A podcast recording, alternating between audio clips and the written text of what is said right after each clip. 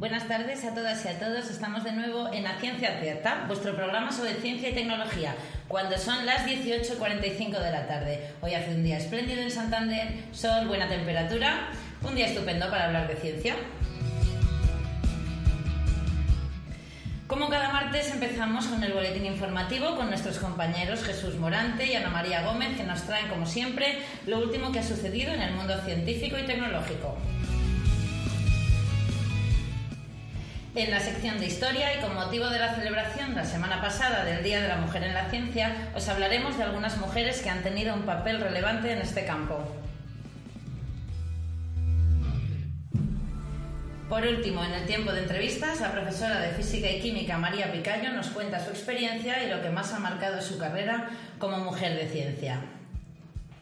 Sin más demora, empezamos.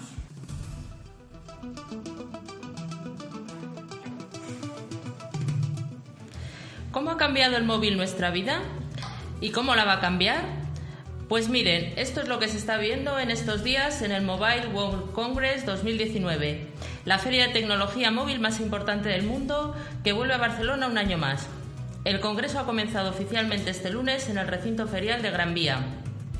Son varias las empresas que mostrarán en el Mobile World Congress sus novedades, entre las que se encuentran sus nuevos dispositivos plegables, los cuales pondrán de manifiesto el largo camino recorrido por este tipo de productos, desde que allá por el año 1973 Motorola mostrara el primero de aquellos voluminosos aparatos y que vez avezado analista condenó al fracaso.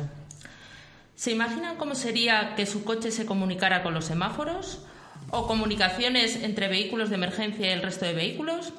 Pues puede ser posible gracias a las soluciones de conectividad en el entorno urbano que se presentan este año en el Congreso. Por último, frente a las redes actuales 4G y LTE, las 5G supondrán un incremento de las velocidades de descarga de hasta el 500%.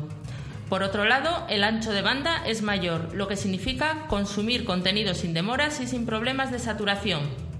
Si atendemos a las cuestiones prácticas, eso significa que dentro de casa, aunque haya varias conexiones simultáneas con distintos dispositivos o sistemas, no habría una reducción en la velocidad, el sueño de todo adolescente.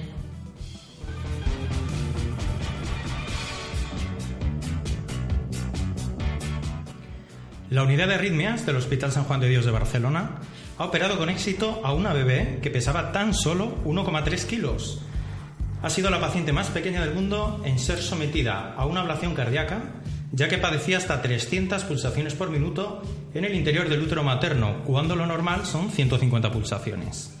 La pequeña María fue operada con éxito el día 4 de enero, después de que todos los fármacos que se habían suministrado a la madre, estando embarazada, y a la bebé, una vez nacida, tras ser provocado el parto debido a esta situación, no dieran resultado y seguía padeciendo una taquicardia incesante.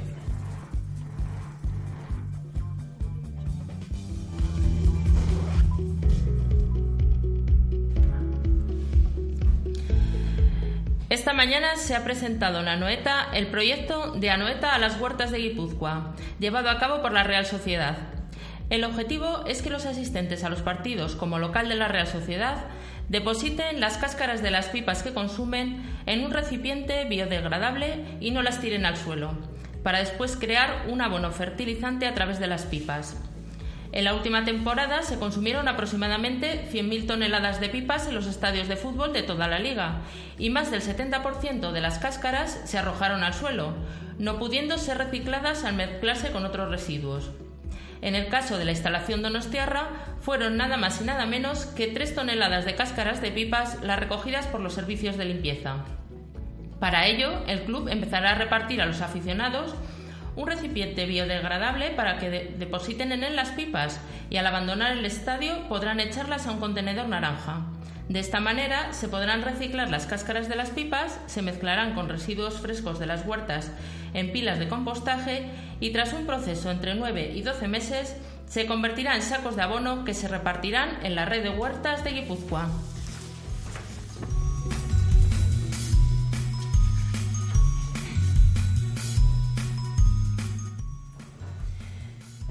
Y hoy en nuestra sección Historia en la Ciencia vamos a recordar a tres mujeres que han sido galardonadas con el Premio Nobel en campos distintos cada una. Es muy posible que sus nombres no suenen y por eso nos gusta dedicar estos minutos rindiéndoles este pequeño homenaje. Gracias, Mar.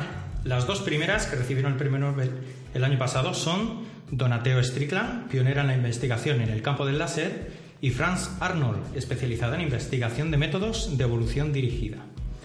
Donna Strickland nació en Canadá en 1959 y es la tercera mujer en la historia que ha recibido Premio Nobel de Física, tras Marie Curie en 1903 y Maria Buper-Mayer en 1963.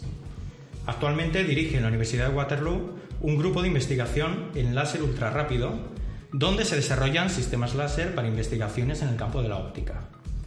Una de las muchas aplicaciones de sus estudios se centra en el desarrollo de láseres para tratar la presbicia y otros problemas oculares.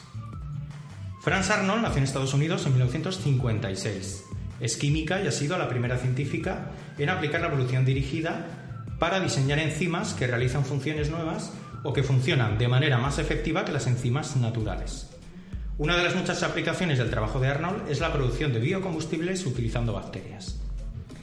La tercera científica que vamos a recordar hoy es la médica y química china Tu Zhou que descubrió la artemisina, utilizada para tratar la malaria, consiguiendo así salvar millones de vidas. Su descubrimiento está considerado el más significativo del siglo XX en el campo de la medicina tropical. La doctora Tu Zhou nació en 1930 en China y realizó estudios de medicina clínica y de química medicinal. En el año 2015 recibió el Premio Nobel de Fisiología y Medicina por descubrir la molécula antimalárica de la planta Artemisa annua y por descubrir, junto con otros dos científicos, un nuevo compuesto capaz de curar algunas infecciones causadas por pequeños parásitos.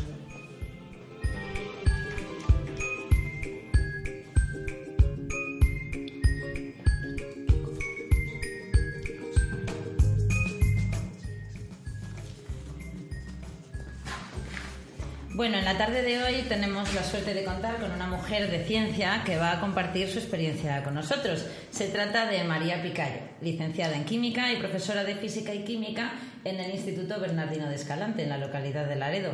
Buenas tardes, María. Buenas tardes, Mar. Bueno, cuéntanos lo primero. ¿De dónde te nace a ti el gusto por la ciencia? Bueno, pues el gusto por la ciencia mm, nació desde muy pequeñita porque mm, a mi padre le gustaba muchísimo todas las ciencias. En casa siempre hemos tenido libros de matemáticas, de física, de química. Mm, leía continuamente eso y nos contaba, nos contaba lo que leía y nos lo intentaba explicar de astronomía, de astrofísica, de todo. Y bueno, pues inevitablemente eh, de ahí nació mi entusiasmo. Me gustaban todas. De acuerdo. ¿Y, por qué la docencia y por qué no otra salida como la investigación, por ejemplo? ¿Es algo que tuviste claro desde el principio? Pues mira, Man, sí, sí que lo tuve claro desde el principio, porque me parecía tan eh, increíble que cosas que aparentemente parecían muy difíciles, explicándolas bien, resultaran fáciles y resultaran eh, interesantísimas y atractivas, que yo quería hacer eso, quería explicar, quería enterarme y explicarlo. Y la investigación me parece apasionante mm, para yo conocer y explicarlo a, los demás. Entonces, pues eso, ha sido, desde el principio, la docencia era mi objetivo.